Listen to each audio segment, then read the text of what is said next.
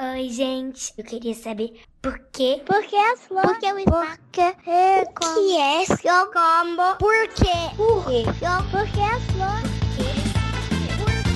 Olá, ouvintes, sejam bem-vindos ao SciCast. Eu sou Tarek Fernandes de Goiânia e ninguém deveria ter saído da fase do porquê. Olá, meu nome é Glaucia, aqui de São Paulo. Há um muito tempo atrás de uma galáxia muito, muito distante. De Gaspar Santa Catarina, aqui é Marcelo Guaxinim. E já que tem tanto reality show com a versão infantil, The Voice Kids e Masterchef Kids, podia ter o BBB Kids de janeiro, os pais poderem escrever as crianças, né? Que já tá sem aula mesmo. Caraca, O é. BBB Kids podia ser depois do carnaval, né? Lá pra depois de alguns meses. Não, tem que ser janeiro porque as crianças estão em casa, não tem escola. Não, acho que você não entendi. Você não entendeu. Ah, tá, não, mas aí é o BBB bebê, aí é outra coisa, é maternal. Preciso de um contrafactual desse, gente. Por favor. Você está ouvindo o SciCast, porque a ciência tem que ser divertida. Em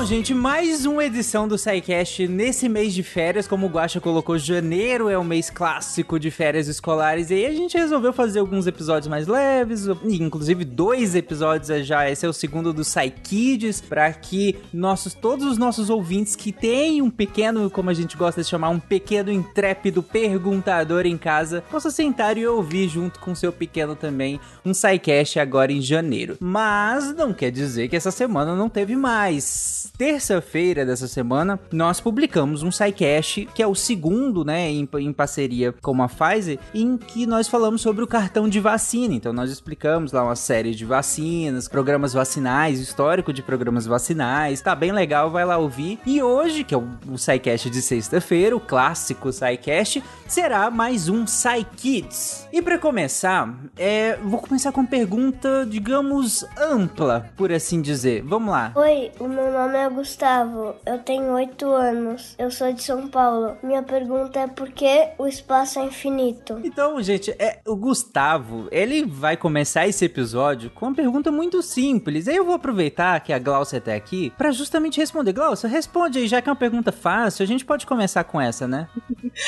Então, essa pergunta, eu escolhi ela porque é exatamente uma das perguntas que mais exemplifica, assim, os questionamentos na física. Porque, ao meu ver, a física você nunca pode falar certamente ser somente ser como na matemática, né? E é dessa forma e pronto. Porque a última pessoa que falou isso falou sobre a física moderna, que era uma pequena mãozinha de chuva, né? E hoje a gente, essa pequena mãozinha virou uma tempestade gigantesca que a Uhum. gente não tem muito conhecimento ainda sobre. E ainda estão se estudando sobre a finitude do universo, né? Se ele realmente é infinito ou se ele é finito. É uma questão assim um pouco mais histórica, né, que eu gosto de trazer sobre isso, foi sobre um padre, o Giordano Bruno, que ele baseado no- nos estudos de, de Copérnico, ele teve um sonho, né, que naquela época se acreditava que a Terra era o centro do universo, ok? Sim. E que ao redor da Terra tinha como se fosse uma cúpula, né? Como se fosse um- uma esfera ou um, um para pro, pro Gustavo um pouco entender melhor, como se fosse um aquário ao redor da Terra.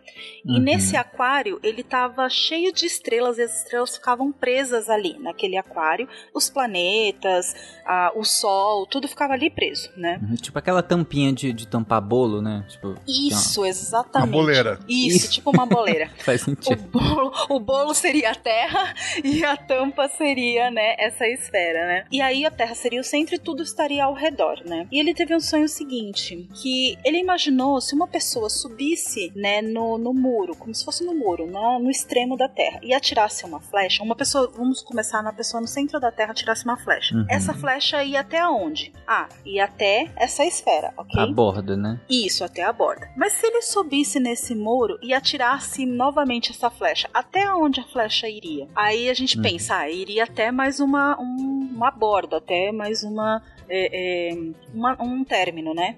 Uhum. Aí, se a gente continuasse fazendo isso infinitamente, até onde essa flecha iria? E dali ele percebeu que o universo ele é um universo infinito, que a gente não tem uma borda. E aí, por causa disso, vamos pensar que isso era por volta de 1500 e tal, né?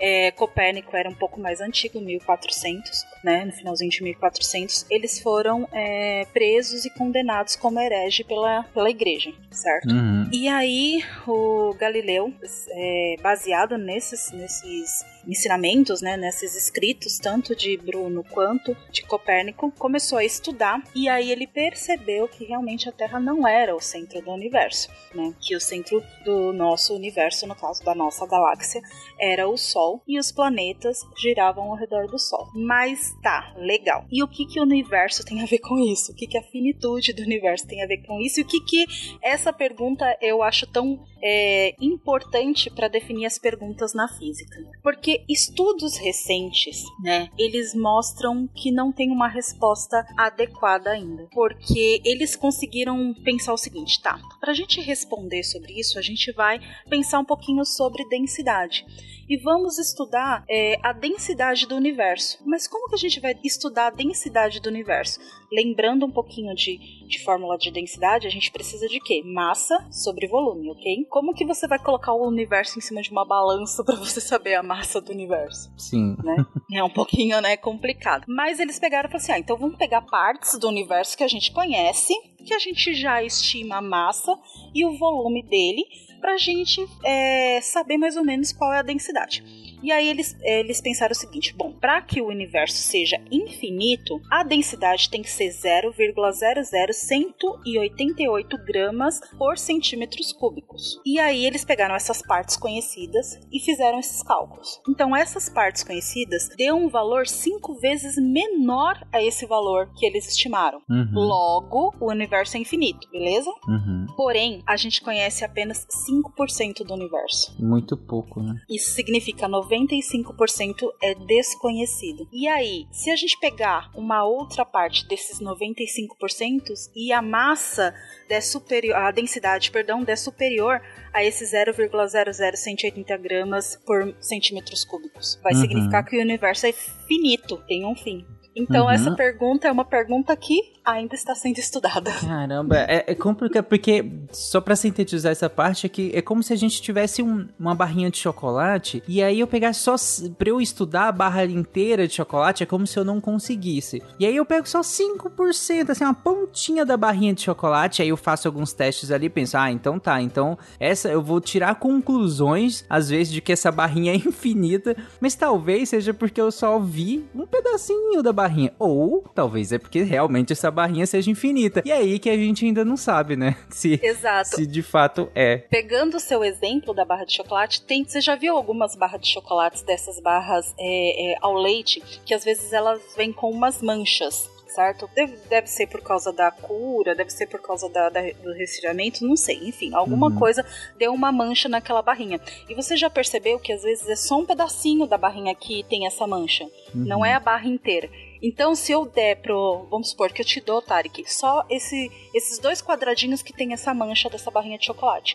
Pra Uhum. você deduzir que a barra inteira tem a mancha, é simples, porque você só tá com aqueles dois pedacinhos. Sim, e talvez seja melhor nem comer, né? Porque É, vai que. vai que, vai que, né? Normalmente é o açúcar cristalizado, eu acho que é tranquilo.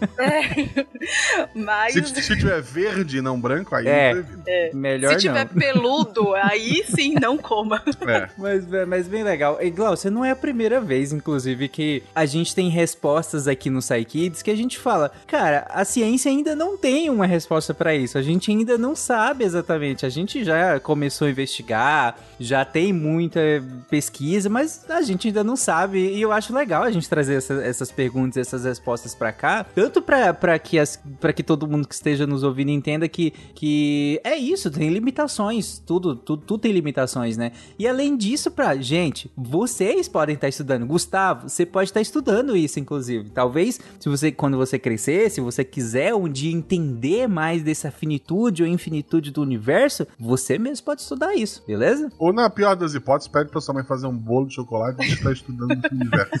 É, um bolo de chocolate com cobertura de chocolate, aí você Meu pensa. Deus, gente, não, não faz isso. Ele tem oito anos, não é pra estar comendo doce desse jeito. Sem açúcar, chocolate 100% de cacau. Uhum, amargo, tá, ok. Mas por falar em Sol e por falar em universo, a segunda pergunta que nós temos hoje tem tudo a ver com isso. Vamos lá. Oi, eu me chamo Hagen, em alemão me chamo Anna Marie e eu moro na Alemanha, em Fellerich. E eu queria perguntar porque quando se olha para o sol e fica com o olho aberto, ele fica bem molhado e daí tem que fechar. Beijo, tchau. Mua. Deus, que coisa mais Beijo, fofa. Hagen. Assim, não, não, não olha pro sol. Fica o É, é uma boa. E desculpa, Hagen, eu não consegui entender sua cidade. É, Dizer a cidade gente. onde você mora, mas.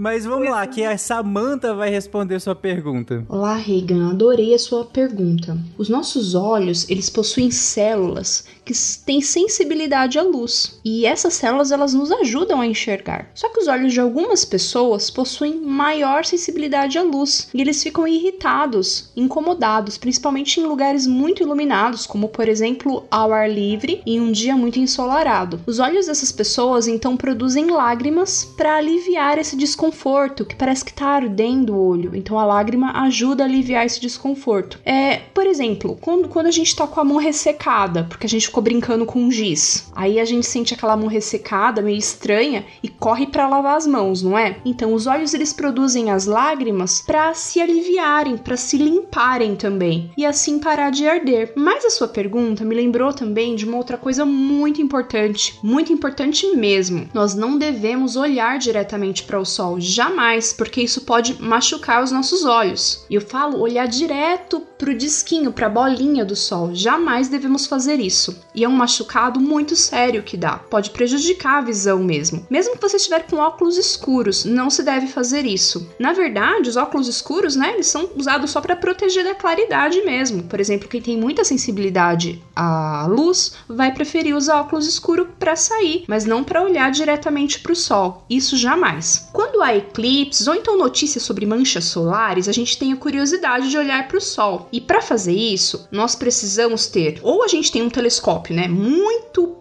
próprio para isso, um telescópio solar, não é qualquer telescópio, é um telescópio apropriado que permite que a gente veja o sol. Essa é uma ideia que a gente pode ter aí para olhar o sol. Mas se a gente não tiver acesso a um telescópio como esse, a gente pode fazer outras duas coisas. Uma delas é fazer um método que chama projeção indireta, onde a gente usa um cartão de papelão para poder enxergar o sol e ver uma, a sombra dele. Eu vou pedir para os nossos, nossos editores colocarem lá no, no portal Deviante, no post desse episódio do Psykids, um link para você ver com seu papai, com sua mamãe, com o seu irmão mais velho, para mostrar para a professora, mostrando como pode ser feita essa projeção do sol, essa, som essa sombra do sol. Uma outra maneira de observar eclipses solares com segurança é usando uma máscara de soldador, o vidrinho só, né, da máscara de soldador. Daí tem que ser do número 14 para cima. Isso vende em loja de material de construção, em loja de ferreiro, né? Eu também vou deixar lá um linkzinho, vou pedir para deixarem lá um link com mais informações sobre isso, porque é bastante importante. É assim,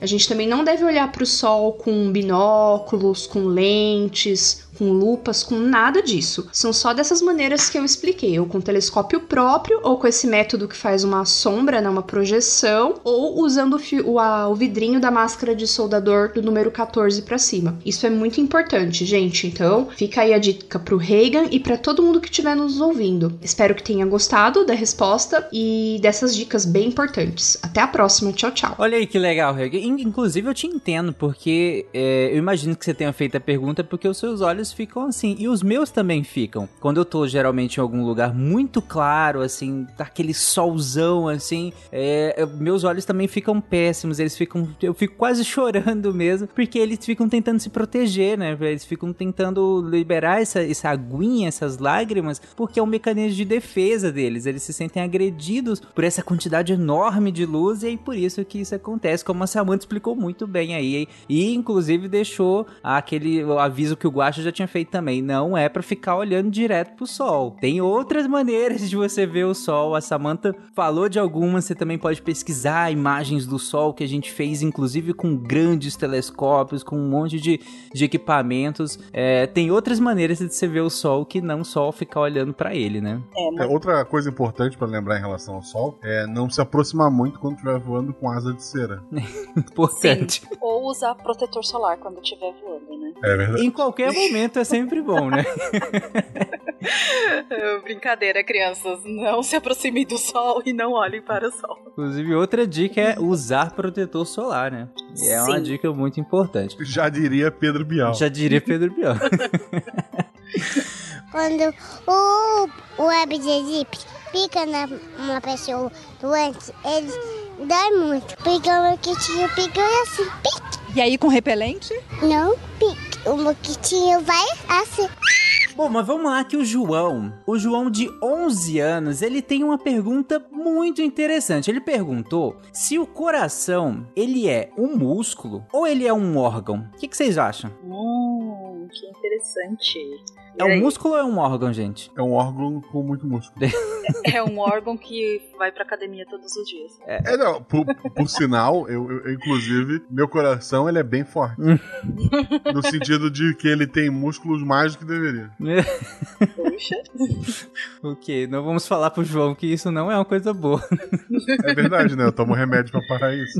Bom, mas vamos lá, que o Yuri eu acho que tem respostas melhores pra isso. Vamos lá, Yuri. Fala, João, meu querido. Eu sou o professor Yuri Motoyama. Eu sou professor de educação física e eu vou responder pra você se o coração é um músculo ou um órgão. E a resposta é que ele é as duas coisas. Se você achar estranho o coração ser um músculo e um órgão, eu vou te falar que às vezes a gente confunde e acha que os nossos músculos são apenas aqueles que aparecem lá, né? Hulk é todo musculoso e tem o músculo do bíceps que faz o braço mexer e tem o músculo da perna que faz a gente correr. E não, o nosso corpo aproveita esses músculos para montar outros órgãos. E aí é legal a gente imaginar que para que que serve um músculo? Um músculo ele serve para movimentar alguma coisa. Então, o músculo movimenta nossos ossos, que faz a gente se movimentar no nosso dia, né? Você pegar um garfo e levantar um garfo até a boca, ou você levantar de uma cadeira, ou você subir uma escada. São músculos que estão mexendo nos seus ossos e produzindo os movimentos. Só que o músculo, ele consegue mexer outras coisas, já que ele é um tecido ou uma célula que consegue contrair, né? Ficar curtinho e esticar, igual uma minhoca que se encolhe e estica. Se a gente fizesse órgãos com esses músculos, também daria muito certo. Então é o caso do nosso coração. Nosso coração, ele é como se fosse uma bolsa que fica cheia de sangue lá dentro. E essa bolsa, ela tem que expulsar o sangue para ele poder bombear o sangue para o resto do nosso corpo, né? Nosso corpo ele tem que ter um fluxo de sangue que vai seguindo numa direção, certo? E para essa bolsa conseguir bombear o sangue, você concorda comigo que ela tem que ter alguma força para poder empurrar esse sangue? Vou pegar um exemplo. Pega uma garrafa de plástico aí e enche de água, tá? Aí se eu falar para você, João, vamos tirar toda a água dessa garrafa, só que sem virar ela, sem derrubar. O que, que você ia fazer? Você ia pegar com a sua mão e apertar essa garrafa. Aí a força ia diminuir o espaço dentro da garrafa e empurrar a água para cima pela boca. E aí você ia derrubar, tirar a água de dentro da garrafa, não ia? Então, ó, você fez uma força com os músculos da sua mão e apertou essa garrafa. Agora volta pro exemplo do coração, que ele é uma bolsa de tecido muscular que quando ele contrai, ele aperta, ele deixa o coração bem apertadinho e o sangue que tá lá dentro dessa bolsa, né, que ela é dividida em mini bolsinhos, todos esses bolsinhos vão ser apertados e vão empurrar o sangue para fora, para frente. Aí quando eu falo para fora, ele vai empurrar para as nossas artérias que vão fazer o sangue circular no nosso corpo. E aí ele fica nesse movimento, contrai, empurra o sangue para as artérias e aí quando ele relaxa, tem espaço para entrar um pouquinho de sangue de novo lá dentro. E aí ele fica nessa, contrai, relaxa, contrai, relaxa. Você consegue sentir o movimento desse músculo aí que é o seu coração coração quando você coloca a mão no seu peito. Você sente aquele tranquinho, que cada tranquinho daquele, cada impulso daquele, cada vibração daquela é uma contração do músculo do seu coração. E aí a gente tem vários órgãos também, João, que são músculos, né? Se você pegar o seu intestino lá dentro da sua barriga, que ele vai empurrar a comida até ela virar cocô e depois sei lá no banheiro fazer o número 2, quem mexe e empurra isso também são músculos. Então a gente tá cheio, cheio de músculos que estão dentro do nosso corpo, ajudando as coisas a se movimentarem. Beleza? João, muito boa a tua pergunta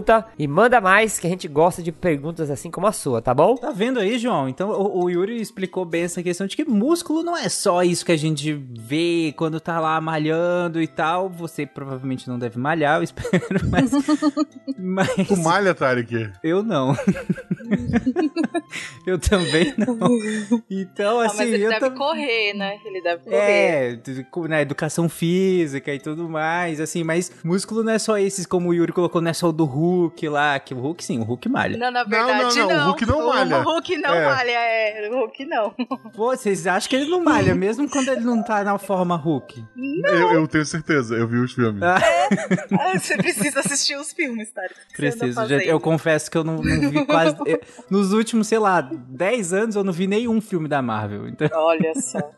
Enfim, o como o Yuri colocou, ainda que o Hulk não malhe, ainda que eu também não malhe, mas o músculo não só é- são esses bem visíveis e tal, mas que servem pra uma série de coisas, né? Você move o seu olho porque é um músculo, o seu intestino funciona por conta disso. Então é bem legal que, como ele explicou, que na real, na real muitas das coisas que nosso corpo faz, né, depende de músculos pra fazer. Você faz xixi porque você tem um músculo. Então, tá vendo? E, por fim, ele explicou, né, que o coração, ele acaba sendo tanto um músculo quanto um órgão, né? O órgão, a gente chama de órgão um nível de organização. Por exemplo, você já deve ter visto, João, na escola, que nós temos as células, né? São pequenas célulazinhas, pequenos é, é, organismos que a gente tem dentro do nosso corpo. Pequenas organizaçõezinhas. E aí, quando a gente vai juntando um monte, um monte dessas células, a gente vai formando os tecidos. E a gente vai juntando esses tecidos e assim sucessivamente, até formar um órgão, né? Que é uma coisa que tem função. Então, seu coração, seu rim,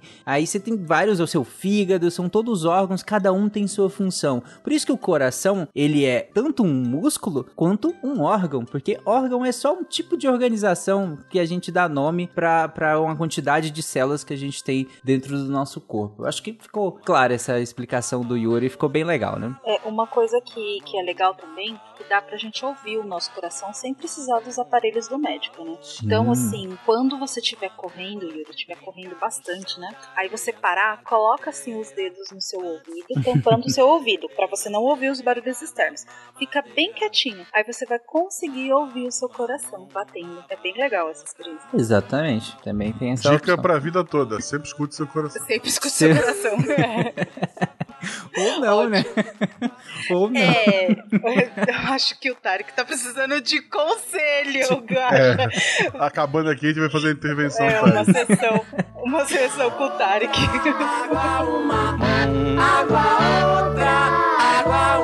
Na segunda, terça, quarta, quinta e sexta-feira.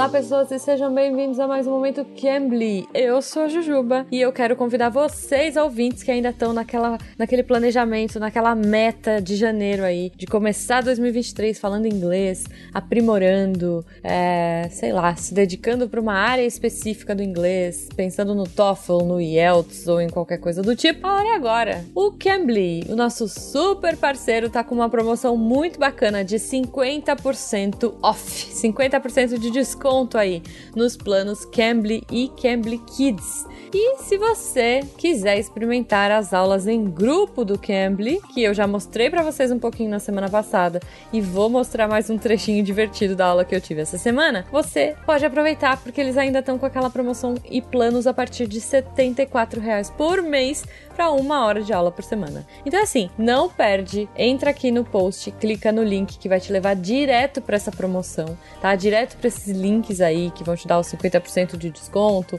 as aulas em grupo a partir de 74 reais por mês. E aproveita, gente. Sério, vale muito a pena. Eu adorei fazer as aulas em grupo. Eu acho que enriquece bastante, porque você conhece culturas, você conhece. Pô, o tutor que eu tô apresentando para vocês nesse mês de janeiro todo, ele é um estudante, ele é do Reino Unido, por isso o sotaque também, vocês vão perceber. ele é do Reino Unido, tá estudando medicina na Romênia e tem muita história legal, tem muita coisa bacana. Eu acho que a graça do Cambly é essa troca, né? Tanto de culturas, quanto de sotaques, de curiosidades. E as aulas passam tão rápido. Uma hora, gente, ai, é muito pouco. Eu queria fazer horas e horas. Eu espero que vocês tenham essa experiência. Entrem lá no site do Cambly, cliquem no link direto aí do post. Aproveitem essa oportunidade porque vale muito a pena. Além de ser enriquecedor culturalmente, também vai melhorar o seu inglês de um jeito divertido, de um jeito no seu ritmo, no seu tempo, no seu nível de inglês, do, do, seu jeito. Então, aproveita, vale muito a pena. Eu quero saber de vocês depois. Não percam essa oportunidade porque tá acabando. Corre lá. Essa semana, então, eu trouxe um trechinho da, da nossa conversa sobre justamente a questão da medicina, né? De como que o nosso tutor tava lidando aí. Ele não fala muito bem romeno ainda e como é que ele faz aula. Ah, ele diz que as aulas lá são em inglês, mas que a residência, né, que a parte que eles estão aprendendo na prática, uh, os pacientes são romenos. Então eles têm aí uma barreira cultural. E foi legal que a gente entrou justamente nessa questão de dificuldade de língua, de barreiras e tudo mais. Então é bacana vocês acompanharem. E, e é isso. É legal ter tutores que também sabem pelo que a gente passa nessa dificuldade de aprender inglês. Então, assim, aproveitem, entrem lá, conheçam. E, gente, se apaixonem pelo Cambly que nem eu. Acho que é isso. Um beijo pra vocês e até semana que vem. It's a bit difficult. like, I can talk very basic. I can understand, Okay. like, everything they say, but if I don't know how to say something, the doctor's always with me, so I ask them to say it. Okay. So you, you know to say it does it hurt? Yeah, durere, durere is like pain, and, and like yeah, so I do know how You to say good? something. Yeah, you good. Difficult. It's, it's But, hard. um, Mas,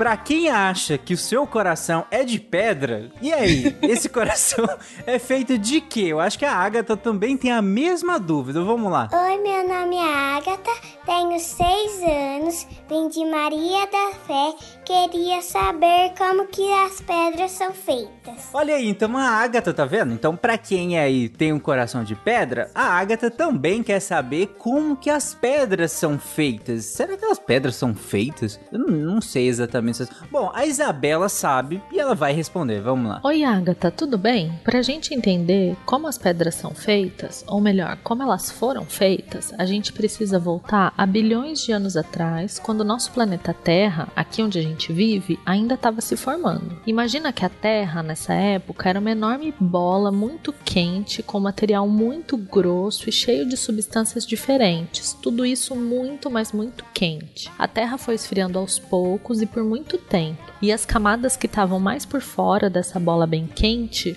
foram formando o que a gente chama de crosta terrestre. A crosta da Terra é a camada feita por rochas que formam os continentes onde nós, seres humanos e também os outros bichos, vivemos. Tá, mas e aí? O que, que tudo isso tem a ver com as pedras? A camada da crosta terrestre, depois que esfriou totalmente, formou todas as rochas que nós conhecemos. Todas aquelas substâncias quentes que eu falei formaram muitos tipos de rocha distribuídos pelo mundo todo. Essas rochas todas passaram por várias chuvas, dias de frio e calor, em alguns lugares do mundo até por neve, por muitos e muitos anos. Um processo bem lento que ajudou a formar todas as pedras que nós conhecemos. Podemos dizer que as pedras são resultado de milhões e milhões de anos de processos que chamamos de intemperismos. Esses processos formaram os solos todos do mundo, todas as montanhas, montes e colinas.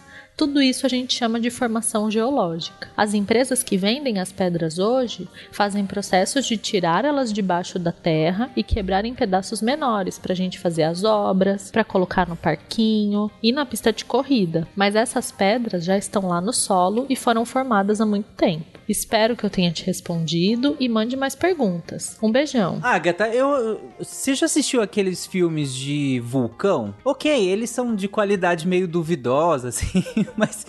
Mas eu, eu gosto até de alguns, tá? Me julguem. Mas nos filmes de vulcão, se você não tiver assistido, pede pra alguém colocar pra você os filmes de vulcão. Talvez você não entenda muita coisa e ninguém entende mesmo, mas lá você vai conseguir ver a lava. A lava parece muito com o que a Isabela tava explicando, né? De, de ter esse material que era quase líquido, mas que era muito quente. E aí, quando ele começou a esfriar, ele começou a formar essa crosta, né? Que ela chamou, que é tipo aquela crosta do bolo, sabe? Que ela é mais durinha do que a parte interna do bolo. Geralmente ela assa um pouco mais e ela fica mais durinha. Então, aí quando começou a esfriar, ficou essa crostinha. E aí vai dar origem a todas essas formações em que a gente chama, né? De, de, de, de alguns chamam de pedra, que os geólogos não nos ouçam, mas que chama, que chama de pedra. Ou guacha, né?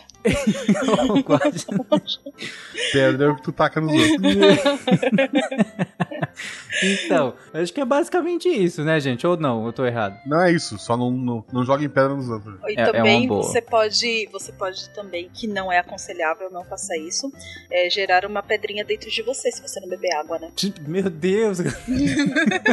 Não faça isso, beba água. Esse é o Psykids para maiores. Esse é o Não, gente, eu tô falando pra beber água, gente. Ela tem que É beber água. verdade, Agatha. Com, água. disso você só fica com a mensagem de que beba, Beba água. água, isso.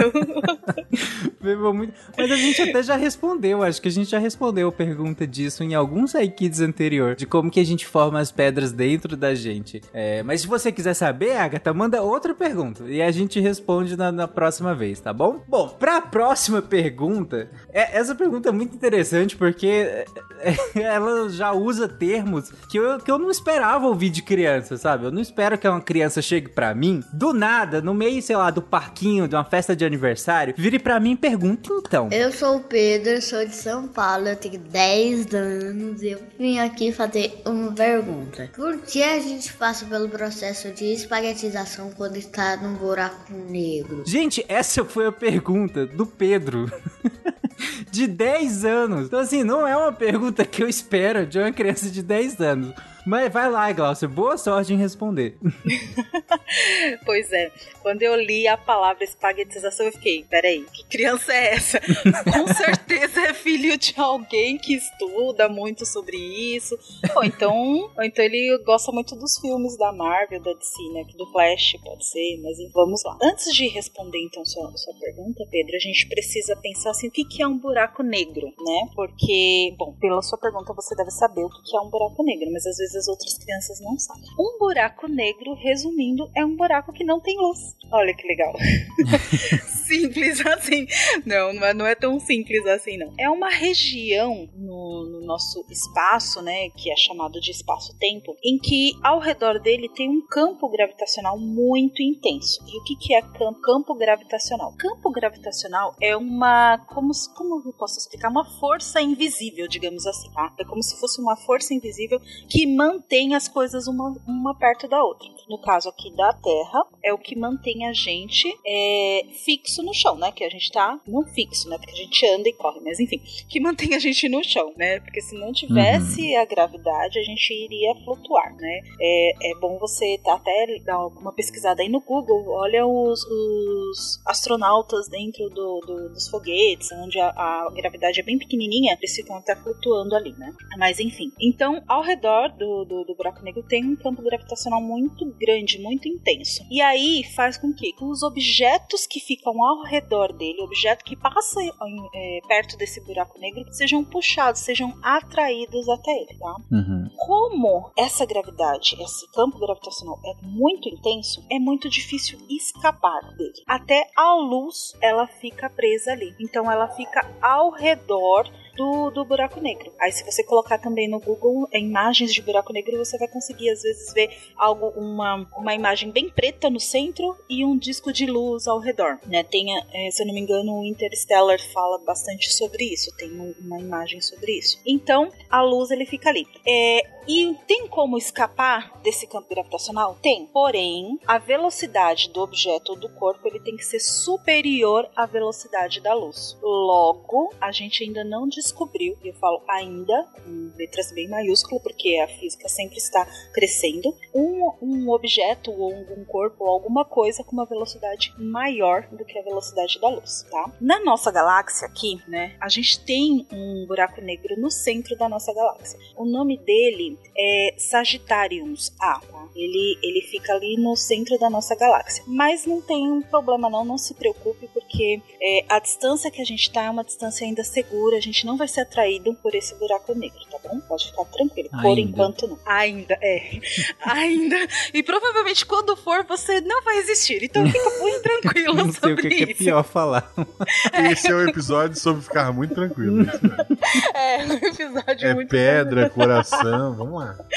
Ai, mas enfim, vamos lá. É, então, o que que acontece, né? Como um buraco negro, vamos pensar é, sobre uma bolinha bem pesada, se bola de boliche, tá? Se você já foi em algum boliche, ou se você já viu desenhos do pica-pau que tem uma bola de boliche, que alguns, alguns, no- creio que no desenho do pica-pau tem alguns personagens que até engolem bola de boliche, aí eles ficam com a bundinha lá no chão, não conseguem levantar e tal. Creio que as crianças de hoje em dia não vejam pica-pau. Ai, é Queria verdade.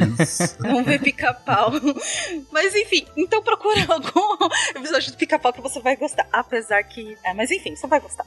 Vamos lá. Você vai gostar. É bom pra você? Não sei. Não sei, né? Mas é muito, muito legal. Mas enfim. Então a, a bola de boliche ela é bem pesada. Então vamos imaginar que a gente coloca ela dentro de um lençol, né? Em cima de um lençol e você e os seus amiguinhos ficam puxando esse lençol em cada, em cada ponta. Ela vai fazer uma, uma deformação, ela vai é, puxar o lençol para baixo por causa do peso dessa bola, né? Então isso a gente exemplifica, a gente mostra como um exemplo do que qualquer corpo, qualquer planeta, qualquer estrela faz no espaço-tempo, tá lá no espaço. Só que como o buraco negro ele é muito, muito, muito, muito pesado, ele vai fazer, é, ele vai puxar de uma forma que vai fazer como se fosse um túnel desse nesse lençol, né? Então é como se vocês não agu- aguentassem ficar puxando ele, então aí vocês vão ser atraídos por essa bola de boliche e vai ficar segurando o, o lençol lá em cima e a bola de boliche vai ficar lá no chão, né? Então Uhum. vai formar como se fosse um túnel. E aí o que, que acontece? Conforme você vai é, descendo, se você descesse num, num buraco negro, conforme você vai descendo, a gravidade vai aumentando. Então, no- lá em cima, onde a gente chama de horizonte de eventos, lá bem na, na beirada do buraco negro, é um, um valor de gravidade, é uma, é uma força, um valor de força que puxa as pessoas. Conforme você vai descendo, vai entrando mais, o valor ele vai aumentando. Então, vamos supor que,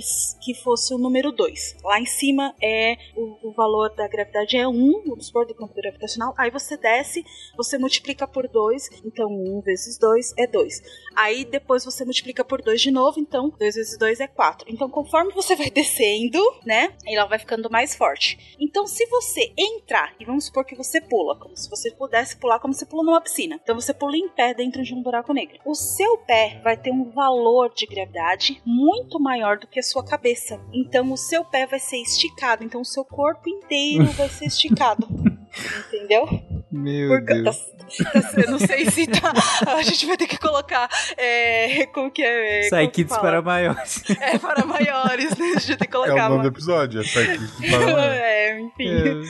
Mas então, o, o, o seu corpo ele vai ser esticado, né? Então a sua cabeça vai estar com um valor gravitacional e o seu pé vai estar com outro valor gravitacional. Por isso que eles falam sobre esse efeito de espaguetização, porque o corpo da pessoa ou do objeto ele é esticado como um espaguete. E aí esticado até desintegrar, né? Enfim, mas vamos pensar que é só um espaguete. É, apesar da gente falar espaguetização, não vai virar um espaguete, né? Na real, Não, vai é. esticando, esticando, esticando até o último átomo separado do último átomo, Exato. né? E, E, e vai ser bem rápido, pode ficar tranquilo. E você não vai sentir, é, pode ficar tranquilo. O problema é que você não vai sair pra contar pra gente, mas enfim. É verdade. Infelizmente, a gente não vai ter como saber se isso realmente aconteceu, como aconteceu, porque, na- como a Glaucia explicou, né, Glaucia, nem a luz sai de lá, né? Isso. Nada sai de lá. Não voe perto do sol, não entre em buraco negro. Não, Não entre em buraco negro. É Use impo- protetor solar e beba água. Essa é a mensagem do, do- É, do- a água é a mais tranquila, eu acho.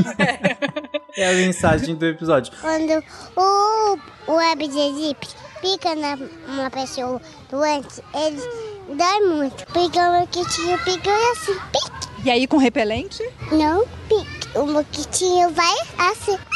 Mas, pra finalizar, eu acho que tem mais uma pergunta que aí também gera uma mensagem, que é sobre alimentos. É a pergunta do Matheus, vamos lá. Olá, meu nome é Matheus, tenho 5 anos e moro em Ponte Nova, Minas Gerais. Bom, é, minha pergunta é: por que a maçã escurece quando ela é descascada? Então o Matheus, lá de Minas Gerais, de 5 anos, ele pergunta, ele, como vocês ouviram, ele pergunta por que, que a maçã escurece quando a gente descasca ela. Então o Matheus, ele deve ter descascado a maçã, deixado em cima da mesa e aí na hora que voltou tava lá, a maçã toda escura. E aí, Nanaka, por que que a maçã faz isso? Por que a maçã escurece quando ela é descascada? Quando a gente corta ou descasca uma maçã, a parte de dentro dela entra em contato com o ar, e o ar tem oxigênio. Na maçã tem várias vitaminas e minerais e também tem o ferro. O ferro, quando entra em contato com oxigênio, fica escuro, igual quando tem um portão de ferro que enferruja e, vira, e fica marrom, porque ele entrou em contato com oxigênio por muito tempo. E várias frutas têm ferro, então isso também acontece com outras frutas, como por exemplo bananas, peras e outras. E para evitar isso, a gente pode, por exemplo, colocar suco de limão numa maçã ou banana picada, pois o limão é uma das frutas que tem muita vitamina C. E a vitamina C também reage com oxigênio, só que ela não fica escura, ela só reage com oxigênio e não deixa o oxigênio chegar na maçã ou entrar em contato com o ferro que está na maçã. Então, se você quer que a sua maçã não escureça, coloque um pouquinho de limão nela. Eu, eu, tinha, eu tinha um amigo, o Will, queria mandar um beijo pra ele, lá em Floripa, porque ele fazia engenharia de alimentos na UFSC. Uhum. E a gente jogava RPG junto e tal. E daí um dia ele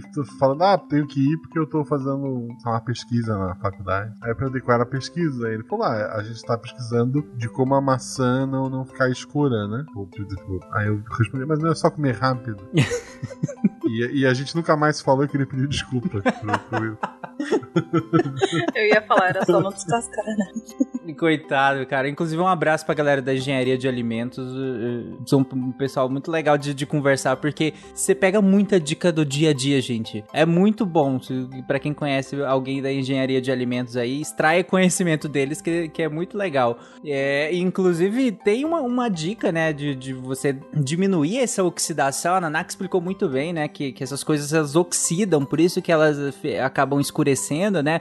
Entre aspas, é como se elas enferrujassem, né? Como a Nanaka usou muito bem o exemplo do ferro, né? No portão, ou você tem al- algum, alguma coisa de ferro e aí ela vai ficando escurinha porque ela vai ficando enferrujada, né? Às vezes ela vai descascando também porque ela vai perdendo é, o, o ferro dela. Ah, algumas coisas, ah, ah, se você passar limão na superfície dela, ela previne essa oxidação. Então ela acaba durando mais tempo em contato com o ar sem oxidar. Agora, se, se você vai passar limão na sua maçã, aí é com você, porque pode ser que você não goste do sabor da maçã com limão, mas é, é gostoso, mas vai que você não gosta, então é melhor seguir a, a, a ideia do guacha e descasta e já come logo ela para que ela não fique escura, nem oxide, não fique, não, não- às vezes perde um pouco a textura, né, um, um pouco do sabor, então come rápido, come lá a maçã um pouco mais rápido, que eu acho que vai solucionar o problema. É, e uma coisa assim, se for passar, se alguma criança estiver ouvindo, porque quiser passar limão na maçã, pede pra um adulto passar o limão. Voar no sol e entrar em buraco negro tranquilo. Agora, limão, ela tem que chamar tudo. É isso. Tem que chamar o adulto. Não, Guaxa, porque queimadura de limão é complicado, né? É verdade. Porque É verdade. Sempre que pegar, lava bem as mãos ou pede pra É. o- um adulto fazer com vocês, né? porque pode às vezes queimar se vocês derramar limão na pele e sair ao sol, sair no, no lugar de fora, é, sair pra fora de casa, né? Sa- é, tiver contato com Sair o sol, pra dentro de é, sair casa pra fora, né? Se você sair e tiver contato direto com o sol, pode queimar a pele e é uma queimadura bem feia. Então, sim, o limão é perigoso nesse sentido, mais do que voar perto do sol. Mas É. ficar sempre uma água, mais que Exatamente. Então, só tomar cuidado aí. Bom, gente, então é isso. Mensagens finais? não voe perto do sol. Boa. Não entre buracos negros. E se for operar um limão, chame um adulto. Exatamente. Tome água e use protetor solar. Então, fechou. Com essas mensagens aí, vocês com certeza vão evitar muitos problemas na vida, tanto vocês adultos quanto vocês crianças.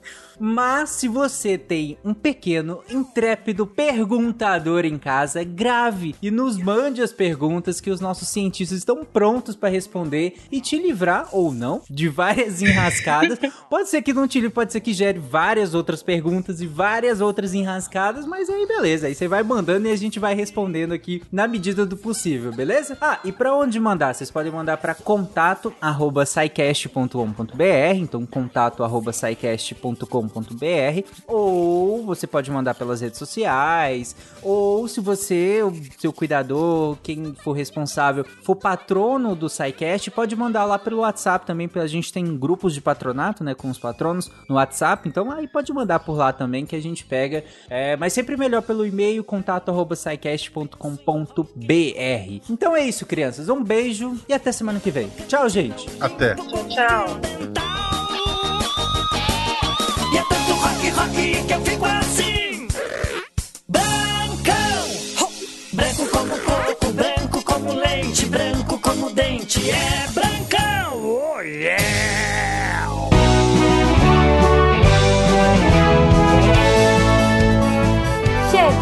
Na sessão de recadinhos do SciCast.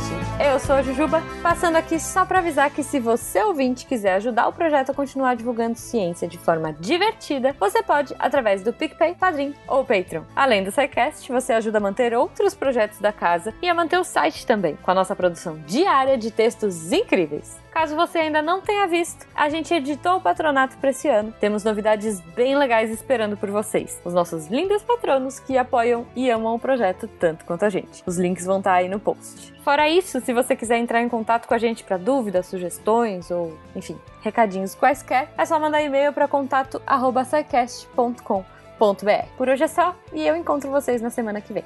Tchau. Atenção para o informe semanal dos textos da semana. Começando mais uma semana aqui de divulgação científica em texto para vocês com o Thiago Prote Spinato na segunda-feira com o texto Automação do Trabalho e a Renda Básica Universal. E o Thiago vem discutir uma possibilidade para a gente fazer para quando a inteligência artificial tomar os nossos empregos. E na quarta-feira, o Lenin Machado Lopes traz o texto O que é greenwashing? Exemplos no ramo alimentício e como evitar. Essa prática do greenwashing, desde que começa o discurso ambiental, ela vem se tornando muito, muito forte, né? De você tentar usar o meio ambiente como uma forma de vender mais, sem necessariamente ajudar o meio ambiente, e ele vai destrinchar esse assunto de uma maneira bem legal. E na sexta, a Karen Kolbe traz o texto Infertilidade via Wireless. E aí, deu um medinho? Mas fica tranquilo, vai lá dar uma lida no texto que ela vai explorar os principais estudos que vêm falar da influência de Wi-Fi em infertilidade e não só trazer os estudos e os resultados, mas contextualizar, problematizar e discutir para ver o que, que realmente a gente precisa cuidar é, e o que, que já tem de consolidado sobre o assunto, que não é tanta coisa. Esses textos e mais, muito, muito mais, você encontra em www.deviante.com.br e você também pode vir ajudar a tor- tornar a ciência mais divertida virando um redator deviante. Manda um e-mail para contato@scicast.com.br e vem entrar para a equipe. Eu sou o André Trapani, sem ideia para piada ruim, apagando a luz da Torre Deviante. Se a ciência não for divertida, tem alguma coisa errada. Tem que ser divertida. A coisa mais divertida que tem é a ciência.